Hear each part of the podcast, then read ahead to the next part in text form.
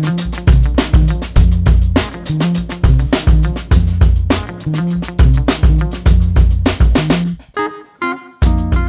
à tous, très très heureux de vous retrouver pour une nouvelle émission ce soir sur RCJ, rencontre avec un entrepreneur. Hello Sacha, comment vas-tu? Salut Maxime, je vais très bien, bonjour à tous. Bon alors comme vous le savez, nous n'avons pas l'habitude d'être seuls autour de cette table et pour cette nouvelle émission, ce soir nous avons le, plaisir, le plaisir de recevoir Rachel Marouani, cofondatrice de Talisman By, une maison de joaillerie personnalisable. Bonsoir Rachel. Bonsoir. Alors ici, vous commencez à le savoir, nous parlons de tous les sujets de l'entrepreneuriat sans tabou. Nous avons vraiment comme ambition de rendre ces discussions accessibles à toutes et à tous. Donc si toi, auditeur, auditrice, tu entends parler, entends parler de B2B, B2C, tech, levée de fonds, venture capital, mais que tu ne comprends rien, c'est ici que ça se passe sur RCJ pour avoir un peu plus d'informations.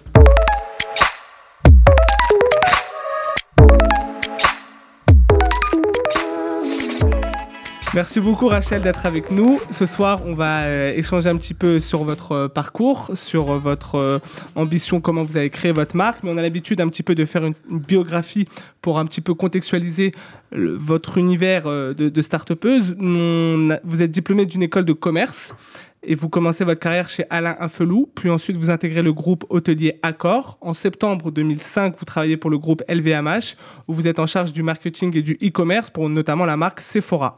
En 2012, vous êtes nommé CEO de la marque Fred Joaillier. Vous intégrez ensuite les bords du groupe pharmaceutique Pierre Fabre et des startups spécialisées dans l'intelligence artificielle et dans le digital notamment. En 2012, c'est la consécration, puisque vous êtes décoré chevalier de, l'Ordre national du mérite au titre du commerce. Et en 2020, enfin, vous vous décidez de vous lancer dans l'en- dans l'entreprise entrepreneuriale en fondant votre propre maison de joaillerie, Talisman By. Est-ce que ce constat il est un petit peu révélateur ou est-ce que vous avez d'autres choses à rajouter ou vous êtes d'accord un petit peu sur ce, sur ce beau parcours? D'accord sur le Oui. parcours. euh, C'est ouais, difficile de ne pas l'être. Je suis d'accord. Après, je- je- effectivement, j'ai eu euh, plusieurs, euh, plusieurs métiers dans plusieurs univers. Mm. Effectivement, vous le disiez, l'optique, puis l'hôtellerie, qui est une grande école du service, puis le luxe avec LVMH, Sephora, Makeup Forever dans la cosmétique, et effectivement Fred Joaillier dans, le, dans la joaillerie. Et, et- et je dirais que moi, mon... Mon fil directeur dans toute cette carrière, euh, c'est le client et c'est euh, l'obsession du client. Et donc, du coup, c'est ça qui a guidé mes pas, euh, quels que soient les univers. Et effectivement, depuis longtemps, on va dire une grande dizaine d'années, je me disais et je m'entendais dire que euh, j'étais une entrepreneuse euh, qui s'était fait euh, positivement piéger par un système. C'est exactement ça. Euh, Vous anticipez notre question. Pourquoi avoir attendu alors, si longtemps Mais enfin, c'est c'est que vous avez une longue carrière euh, dans de grands groupes. Pourquoi vous avez attendu ce moment de se dire bon, maintenant je me lance dans l'entrepreneuriat à mon compte euh, Moi, j'ai toujours adoré euh, ce que je faisais. Ça m'a toujours euh, porté. J'ai toujours eu la chance d'avoir des projets euh, palpitants, des équipes qui, étaient, en soutien, des moyens pour réaliser les choses. Donc, du coup, il n'y avait aucune raison qui, qui, qui, me poussait à, envisager les choses différemment. Alors bien sûr, l'envie d'être entrepreneur, l'envie de faire, l'envie de- de créer, mais je crois que euh, vraiment mes dernières années euh, chez LVMH euh, en tant que CEO de Fred ou, de Makeup Forever, j'ai vraiment toujours géré ces entreprises comme si c'était euh, hmm, mon argent. ouais. Et donc, du coup, j'avais, j'avais cette, cette satisfaction de savoir que c'était un projet que je portais. Et, et voilà. Et puis, et puis, effectivement, en 2019, je me suis dit que c'était le moment, que j'avais envie de retourner dans la joaillerie, que c'était en fait un, un- un produit, un, un grand produit d'émotion. Et quand on aime le client, ben, Mhm. l'émotion, c'est important. Et je me suis dit que c'était le moment ou jamais, à vrai dire. Euh, si je le faisais pas là, je, je, je- je le ferais pas. Euh, Et c'était pas trop dur pour vous de, de vous dire bon bah je quitte une, une situation euh, confortable sur tous les aspects et se dire bon bah je repars à zéro. Je me lance dans cet univers avec qui est bordé d'incertitudes et de, de peur quoi. En fait, ça s'est fait en deux temps. Euh, C'est-à-dire que j'ai décidé d'être entrepreneur et plutôt avec l'idée de racheter une entreprise. Euh, déjà seule ou avec un fonds et, et- et- et déjà existante. Et donc, euh, quand, quand j'ai quitté, euh, quand, quand- quand j'ai quitté le groupe LVMH, je me suis concentrée là-dessus et j'ai regardé plusieurs dossiers. On est fin 2019. Euh, Juste avant le Covid. ça C'est pas fait. Voilà, c'est absolument structurant dans l'histoire, puisque euh, j'ai regardé des dossiers, j'ai fait une proposition sur l'un, ça n'a pas abouti, sur l'autre, j'en ai pas fait. Et sur quel marché, juste comme ça? La joaillerie. La joaillerie. La joaillerie. Donc des, quoi Des petits, des, des petits créateurs, enfin des petits des créateurs. C'était euh, un petit créateur ou ou, des, des gros. Enfin, j'avais pas j'avais pas un prisme de taille puisque j'étais pas fermée soit effectivement avec l'idée de le faire toute seule, soit de le faire avec un fonds. Donc j'étais ouverte dans, dans la recherche, mais je ne l'ai pas fait. Et effectivement, comme vous le disiez, il y a le Covid qui, euh, qui, qui, arrive, et puis il y a le confinement. Et donc moi, la première semaine de mon confinement, ça a été de me dire, mais ouf, je ne suis hmm. pas là en train de récupérer les clés d'une entreprise que je ne connais pas, avec hmm. des équipes que je ne connais pas, et sans pouvoir ouvrir. Quoi. Hmm. Donc euh, ça a été vraiment une semaine, la première semaine, une semaine de je suis pas passée à côté de, quelque chose qui aurait été très difficile. La deuxième semaine, je me suis dit, ok, mais en fait, j'ai fait ce parcours pour devenir entrepreneur, donc pas question de reprendre un job, mmh. euh, quel qu'il soit euh, en, tant que salarié. Et puis euh, la, troisième étape, c'est de dire mais ça va prendre du temps. On savait rien, hein, mmh. mais on savait que de toute façon la valeur d'une entreprise, on n'allait pas la connaître immédiatement. Et donc du coup, je me suis dit, je suis pas faite pour regarder Netflix euh, mm. pendant deux ans en attendant que ça se passe. Donc finalement, j'ai commencé à réfléchir et j'ai commencé à, mettre sur le papier ben, ce que je pensais euh, qu'on pouvait apporter aux clients dans la joaillerie. Euh, et c'est comme ça qu'est née l'idée de Talisman Bail. Et alors pourquoi ce nom, Talisman Bail alors, talisman, d'abord, je trouve que le mot est sublime. je l'adore. On comprend tout de suite que. Voilà, il est, très symbolique, évidemment. Du luxe, de la pureté. Voilà, et puis, j'ai mis le bail pour justement accueillir le client dans la marque. C'est-à-dire que c'est une marque de luxe, mais qui est faite pour ses clients, par ses clients, hein, euh, puisque le, concept de, Talisman Bail, c'est de la joaillerie personnalisée. Si je reviens sur la joaillerie, on achète. Enfin, un bijou a toujours une histoire. D'accord? Vous, vous interrogez n'importe qui sur son bijou, il sait vous dire qui lui a offert. Ou s'il se l'est acheté lui-même, quelle, occasion, quel était l'état d'esprit, etc. Et donc du coup, moi, je trouvais que c'était dommage que cette émotion, on ne puisse pas la personnaliser et mettre finalement son, son histoire dans, un bijou précieux. Mais dans la hein. création, du coup. Et, dans de la co-création, parce que, euh, bien sûr, en fait, c'est quand même un métier euh, artisanal, euh, technique.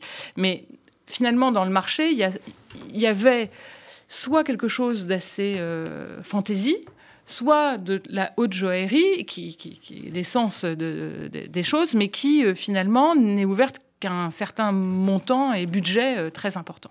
Donc voilà, donc j'ai voulu euh, proposer cette joaillerie personnalisée pour les tribus de cœur.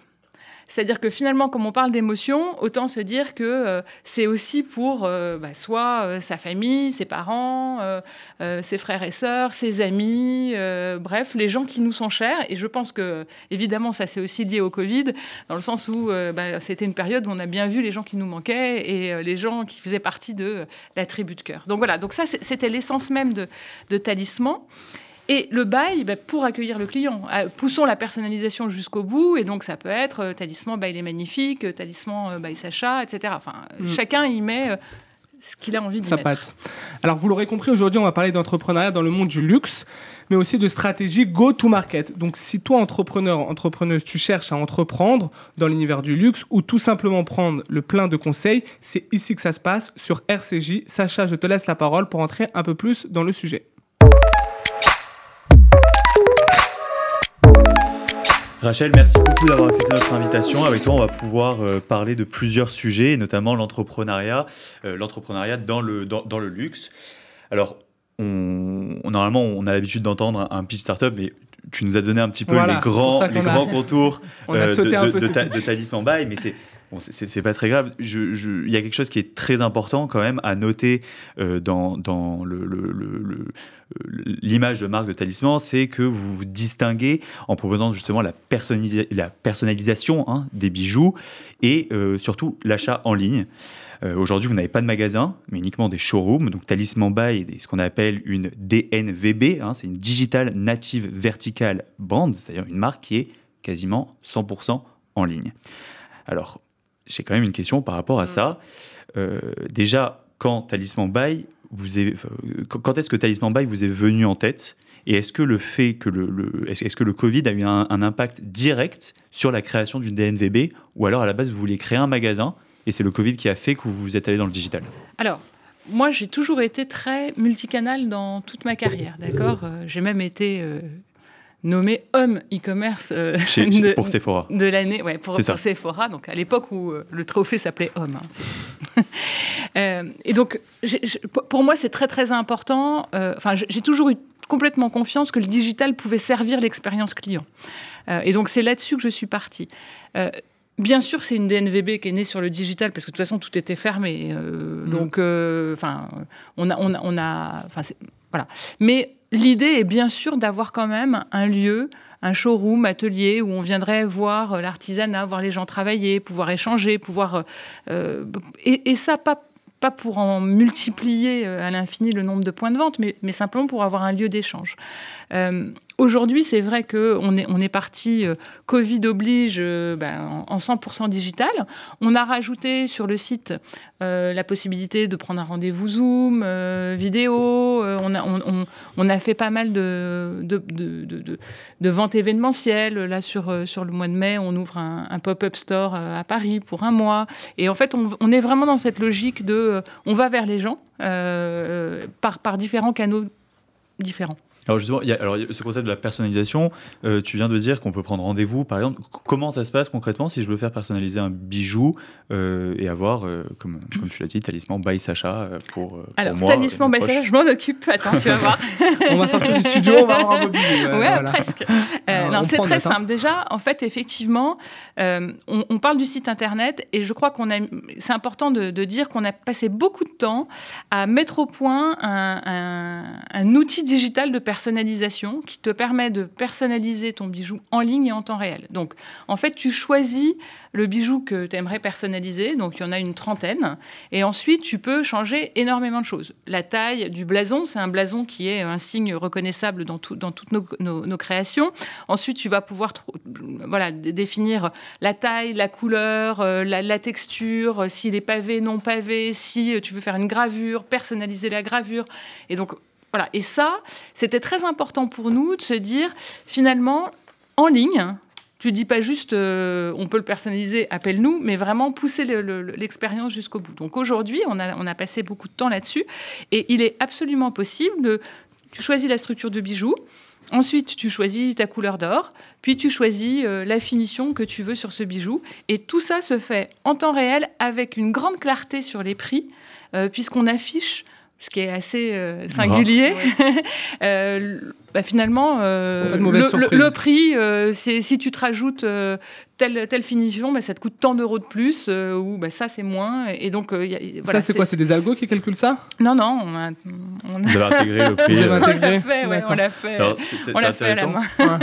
comment, comment ça se passe? Tu, tu fondes euh, Talisman By donc en, en, 2020, comme on l'a dit.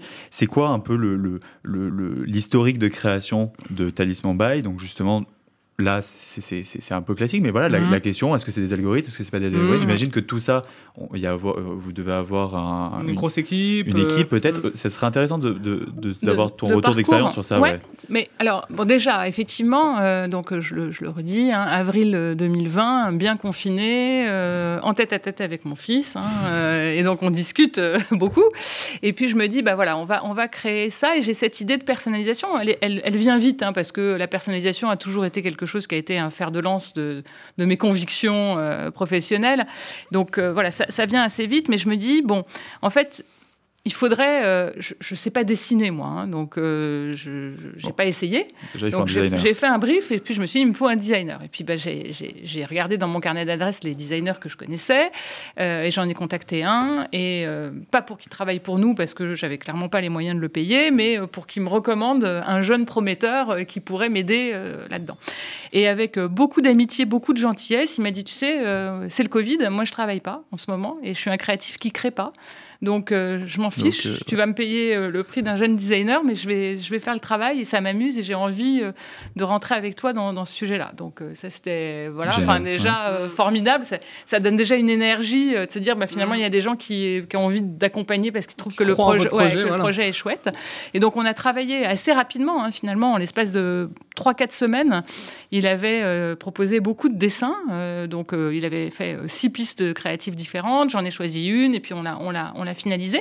Et l'étape suivante, c'est de se dire très bien, donc maintenant on a des beaux bijoux, mais il faut s'assurer que euh, on peut les faire fabriquer. Exactement. Et comment, qu'on- euh, voilà, comment on fait qu'on peut les faire fabriquer et, et en plus qu'il faut convaincre les ateliers, puisque c'est du sur-mesure, qu'on ne va pas en commander euh, C'est ça. 50 ou 100 d'un coup, mais qu'on va les commander un par un, Au fur et à mesure. au fur et à mesure. De commandes où on n'a pas commencé à vendre en plus. C'est ça.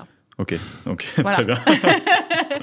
Et donc là, bon, bah, je me dis, bon, bah, finalement, chez Fred, j'avais quelqu'un avec qui je travaillais, qui était mon directeur des opérations, et je travaillais super bien avec lui parce qu'il me disait, euh, cher, pas cher, facile, pas facile. Et en fait, à ce stade-là, c'était tout ce que je demandais, c'était cher, pas cher, facile, pas facile. Bon.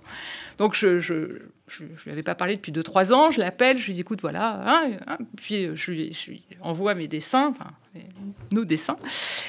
Et puis, il me dit, euh, possible. Euh, challenging parce qu'il faut trouver les ateliers qui vont bien vouloir euh, rentrer dans, Mhm. ce, dans, cette, dans cette mode de production. Mais euh, écoute, tu m'appelles si tu as besoin. parce que moi, je suis, j'ai changé de métier, je, suis, je, fais, je, je suis dans le tourisme. Et donc, en ce moment, bah, je suis fermée. Oui. Donc, euh, bah, très bien. voilà. Donc en fait, je raccroche, je le remercie, et puis je crois que à peu près 48 heures après, je l'ai rappelé en disant attends, en fait, j'ai besoin de toi complètement euh, pour que tu m'aides, en tout cas dans cette période de lancement, pour euh, bah, convaincre les ateliers. C'est vraiment son savoir-faire. lui- il a, il a 15 ans d'expérience là-dessus, et donc nous voilà partis à nous dire bon bah finalement, on va aller convaincre des ateliers. Donc là, vous rencontrez les ateliers qui sont où? En France? En France et en Italie. En ça, c'était vraiment quelque chose pour nous, la, la- la fabrication euh, en Europe et spécifiquement par, euh, on va dire, des artisans joailliers. Euh, vraiment extrêmement qualifiés. C'est des gens euh, qui travaillent pour les grandes maisons de la place Vendôme, on Ouais. va dire ça comme ça.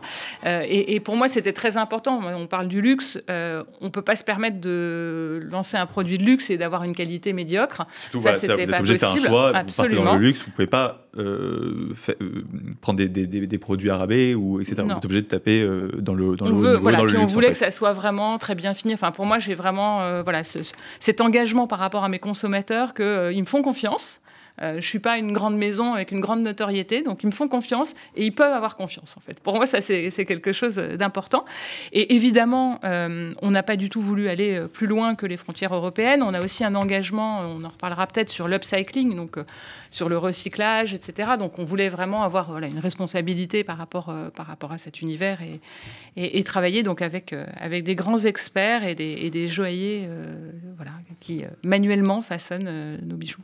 Très bien. Alors, euh, on n'en a pas parlé encore, mais vous, je sais que vous, vous proposez aussi la reprise de pierres ou de bijoux existants pour pouvoir les retravailler derrière. Encore une fois, la question que je me pose, c'est comment ça se passe en sachant que euh, on peut pas venir vous rencontrer euh, dès qu'on veut ou co- comment ça se passe et, d'ailleurs pourquoi cette proposition euh, de, de pouvoir venir avec c'est pas des choses qu'on rencontre c'est- pas une proposition qui est faite par tous les magasins de luxe aujourd'hui il faut savoir c'est soit on va chez un bijoutier et là, à ce moment-là, on peut venir avec nos propres bijoux, mais on ne peut pas aller dans, dans des, dans grands magasins quoi, et apporter Ouais. nos, nos pierres. en C'est fait. juste. Mais en fait, euh, comme je te disais, on a, on a cet engagement sur l'upcycling. Donc, on travaille avec de l'or recyclé, avec des chutes de cuir, avec euh, des, des- des pierres qui dorment dans, des stocks de fournisseurs depuis euh, plus de trois ans. Ça, ça a été un de nos facteurs de, de- de- de choix.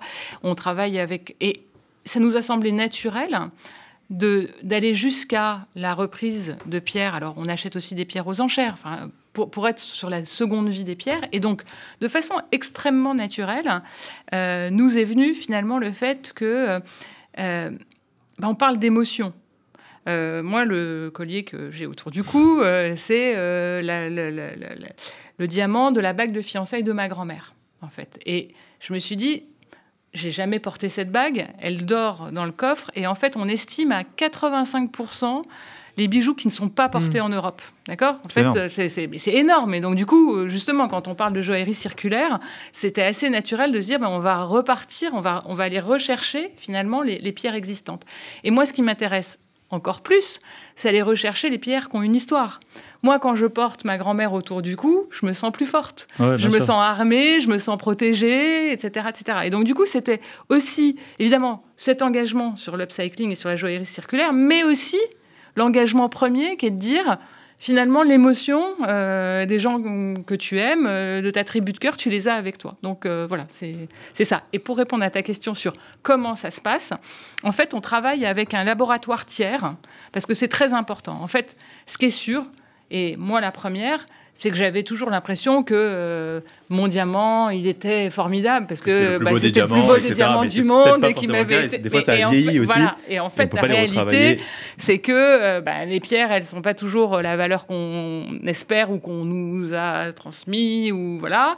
Euh, que on peut avoir l'impression d'avoir une émeraude et que ça soit pas du tout une émeraude. Que... Et donc, du coup, il faut éviter euh, ces déceptions, ces pièges et et surtout faire intervenir un tiers de confiance, c'est-à-dire que c'est pas nous qui disons euh, ça a de la valeur, pas de la valeur, c'est voilà. Et, donc du coup, en fait, on travaille les projets. Euh, alors. Euh, pour l'instant, on, commence à, les travailler en ligne. On, les, on les, sur, ces pierres de famille, on est beaucoup sur soit un rendez-vous en showroom, soit dans un hôtel, soit, soit effectivement par, par Zoom. Hein, ça fonctionne bien. Mais c'est vrai qu'on ne remonte pas des pierres de famille direct en ligne comme ça. Ça, c'est la deuxième partie de, notre offre.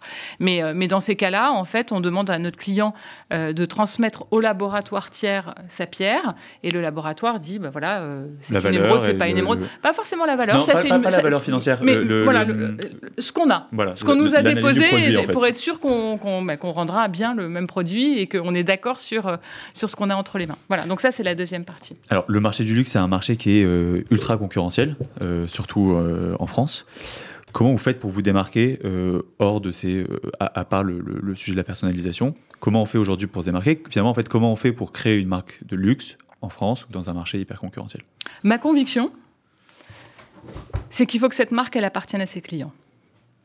Euh, le bail, il n'est pas du tout anodin. C'est, je suis persuadée que c'est le bouche à oreille, la recommandation, le fait de dire, ben, en fait, je le partage parce que j'adore ça. Et, voilà. Et, pour l'instant, euh, on a, on a lancé hein, officiellement euh, début septembre 2021.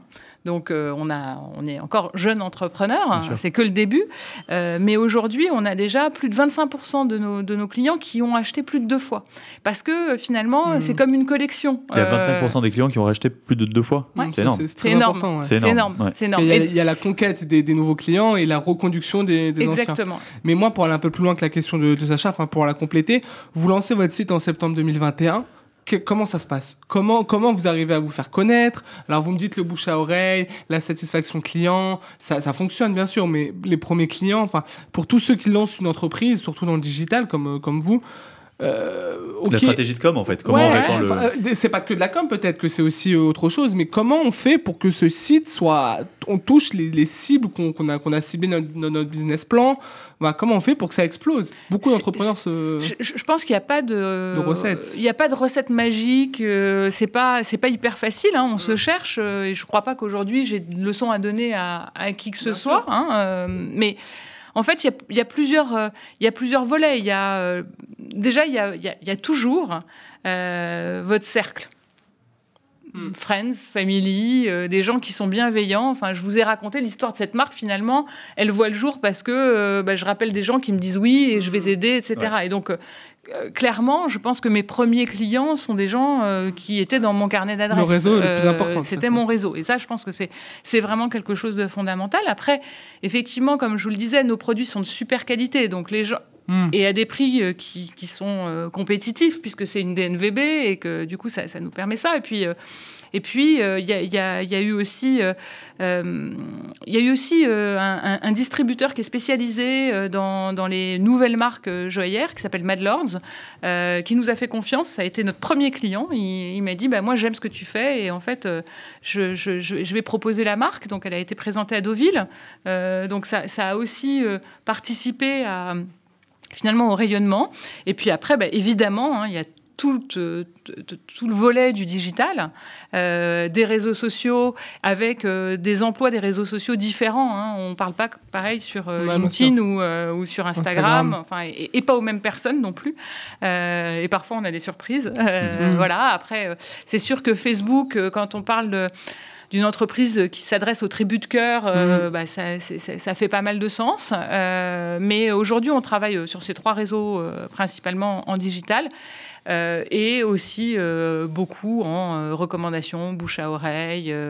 voilà. Et on, lance là notre programme de gratitude, qui est plus qu'un programme de fidélisation. c'est finalement, c'est aussi un programme qui va amener les gens à, bah, quand ils vont nous recommander, qu'ils achètent ou pas, ils vont gagner ce qu'on appelle des merci.